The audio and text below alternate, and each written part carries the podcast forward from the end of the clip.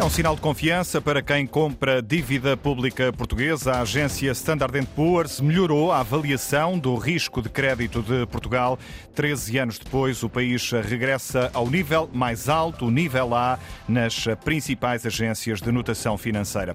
António Costa deixa um apelo à reflexão a todos os eleitores indecisos. A pouco mais de uma semana das legislativas, o ainda Primeiro-Ministro diz que é hora de decidir porque está em causa uma escolha determinante para o futuro do país. Os Estados Unidos vão mesmo usar aviões para largar ajuda humanitária na faixa de Gaza já nos próximos dias. Nuno Rodrigues.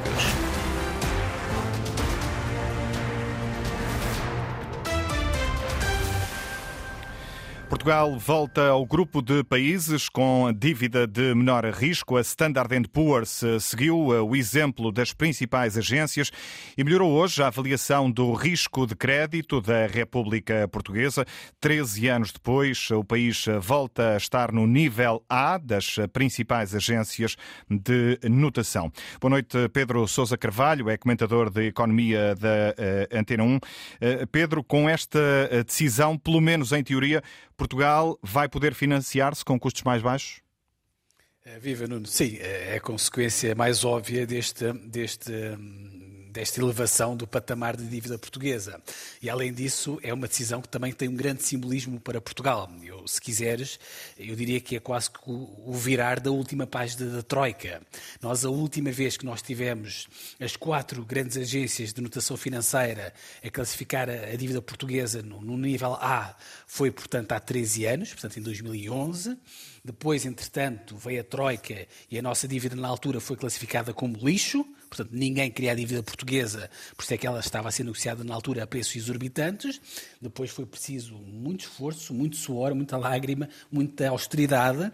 O país, na altura, precisou de sete anos para sair do nível de rating e depois, agora, passados 13 anos.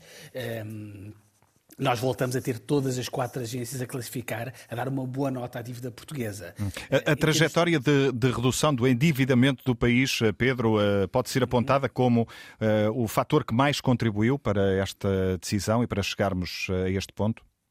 Sem dúvida. A, a, agência de notação sublinha dois, dois aspectos. Aquilo que ela chama, e estou aqui a citar, o profundo desendividamento de Portugal, ou seja, a forma rápida como Portugal reduziu a sua dívida e também a robusta performance orçamental, ou seja, a forma como Portugal conseguiu controlar o déficit, deixando de ter déficit e passando a ter excedente orçamental. E há aqui uma outra notícia muito positiva que é além de ter aumentado a nossa notação de dívida, eh, esta agência manteve a nossa perspectiva como positiva, o que quer dizer que, eventualmente, no espaço de 12 a 18 meses, podemos ter novamente um novo upgrade, portanto, uma nova revisão em alta da notação da nossa dívida. E isso, obviamente, é uma excelente notícia, porque, como dizias no, no início, significa que Portugal, obviamente, com uma notação melhor, com uma classificação melhor da nossa dívida, vamos pagar, obviamente, juros mais baixos. Eh, porquê? Porque há muitos fundos de investimento, há muitos fundos de pensões que só investem em dívidas de países que têm uma notação, digamos, de A, com a classificação, digamos, melhor de A.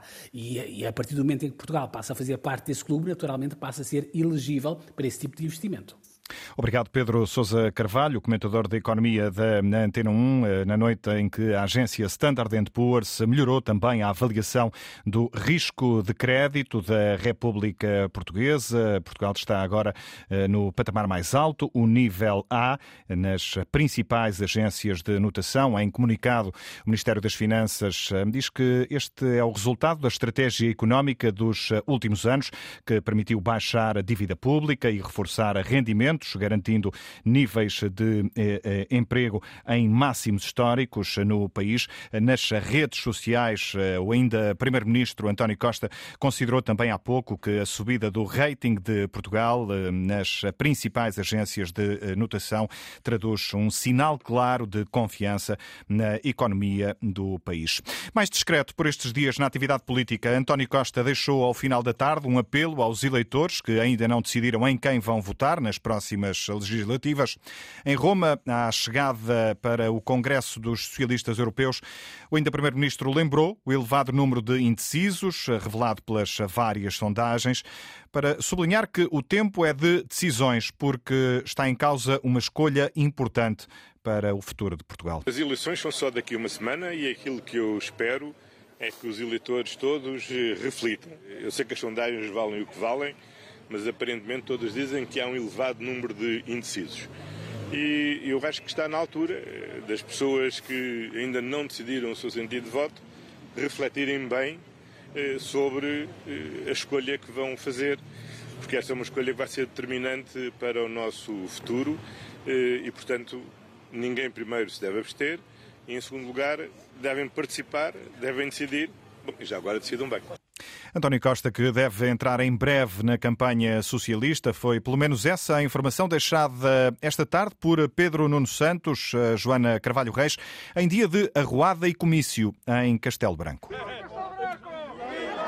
Lá fora, Pedro Nuno Santos tinha tentado justificar a falta de pesos pesados na campanha socialista em comparação com a da Aliança Democrática. Sabe que no PS nós só tivemos nove líderes, só tivemos nove, eles tiveram 19, portanto podem ter mais. Críticas à instabilidade à direita, que traz grandes nomes para apoiar Montenegro, mas que depois se vê em trabalhos a tirar ao candidato socialista. Convidam barões, depois dizem que afinal não tem, que aqueles não representam a sua posição. Depois, dentro do Centro de Cultura Contemporânea de Castelo Branco, repetiu as críticas. Não somos nós que nos gabamos de trazer barões aos nossos comícios. Quem se gaba de os trazer não pode depois dizer não tenho nada a ver com o que disse no comício.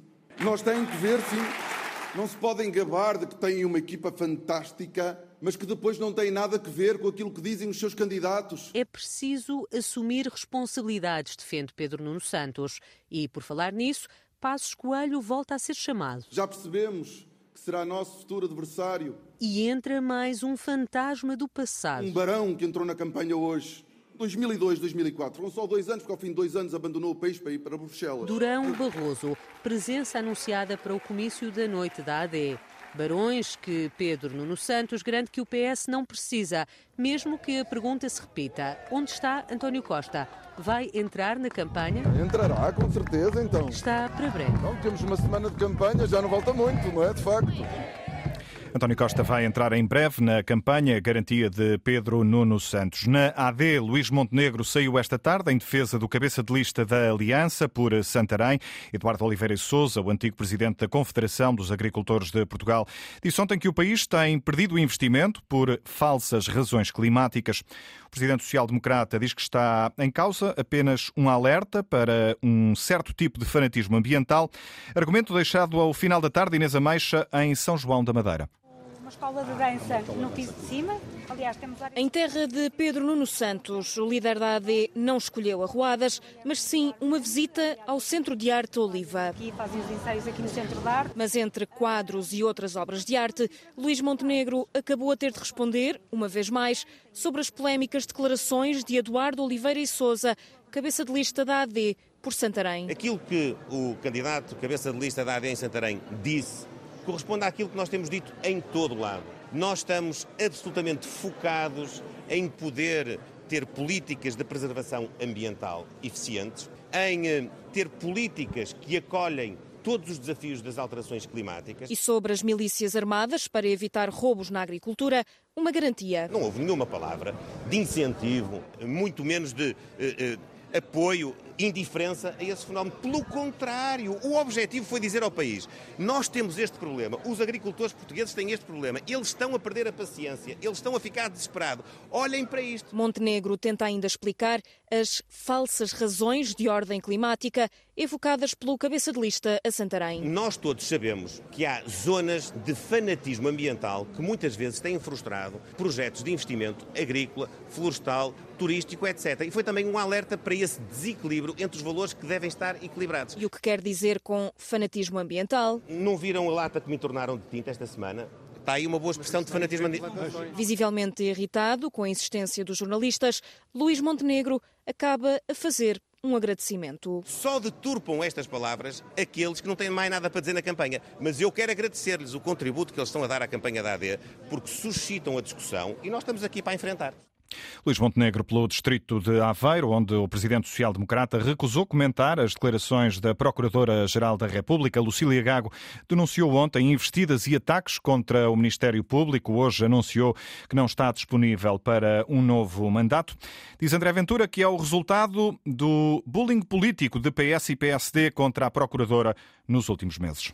Independentemente da avaliação que venha a ser feita do mandato da Sra. Procuradora-Geral da República, é lamentável a forma como estes dois partidos conduziram este processo e como conseguiram condicionar o funcionamento da Justiça com ataques baixos, às vezes mais ou menos dissimulados, ao Ministério Público e à Procuradora-Geral da República. O resultado está à vista. É a primeira vez que me lembro que uma Procuradora-Geral da República anuncia com meses de antecedência que não está disponível para fazer um novo mandato. E isso mostra bem o bullying político que PS e PSD fizeram ao Ministério Público nos últimos meses. Campanha eleitoral do Chega ao final da tarde em Vozela. Os Estados Unidos vão mesmo usar aviões para largar ajuda humanitária na faixa de Gaza, decisão anunciada hoje pelo presidente norte-americano Joe Biden.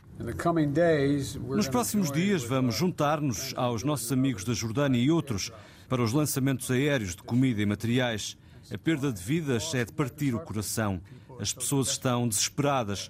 Pessoas inocentes apanhadas nesta guerra terrível querem conseguir ajuda para alimentarem a família e vimos a resposta quando tentaram. Precisamos de fazer mais e os Estados Unidos vão fazer mais, sem desculpas, porque a verdade é que a ajuda a chegar a Gaza não é nem de perto o suficiente, nem de perto. Vidas de inocentes estão em risco e vidas de crianças estão em risco. Não vamos descansar até entrar mais ajuda. Devemos fazer entrar centenas de caminhões no território e não apenas alguns. Ainda não há detalhes, mas a ajuda humanitária vai chegar a Gaza, largada de avião, ao que tudo indica já nos próximos dias, numa altura em que Israel enfrenta uma onda de pressão internacional para investigar a morte de mais de 100 palestinianos que estavam num ponto de distribuição de comida, com o Hamas a acusar as tropas israelitas de terem disparado contra a multidão. Está mesmo a terminar o jogo que marcou o início da jornada 24 da Liga Portuguesa de Futebol. Acabou neste instantes o Chaves Aroca, Carlos Rui Abreu, com goleada. Uma derrota pesada da equipa do Desportivo de Chaves por 5 balas a 1. Os flavienses até marcaram primeiro aos 16 minutos por Guzo, mas ao intervalo já perdiam por 2 a 1 com golos de Cristo e Rafa Murrica. Ora, a segunda parte teve um início completamente desastroso para a equipa da casa, que em 6 minutos sofreu mais 3 golos. Jason, Murrica de novo e Silá entre os 47 e os 53 minutos. Com o resultado em 5 a 1, o Chaves ainda teve depois uma pequena reação, enviou por 3 vezes a bola aos ferros, mas não conseguiu marcar. Arrasta-se no fundo da tabela a formação de Trás-os-Montes, já o Aroca com estes eh, três pontos mantém o sétimo posto, mas está agora a quatro do sexto classificado, que é o Moreirense. Uma goleada a abrir a jornada 24 da Liga Portuguesa. Foi edição às 10 da noite com Nuno Rodrigues. Simultâneo Antena 1, Madeira e Açores, RDP Internacional. Informação em permanência em notícias.rtp.pt.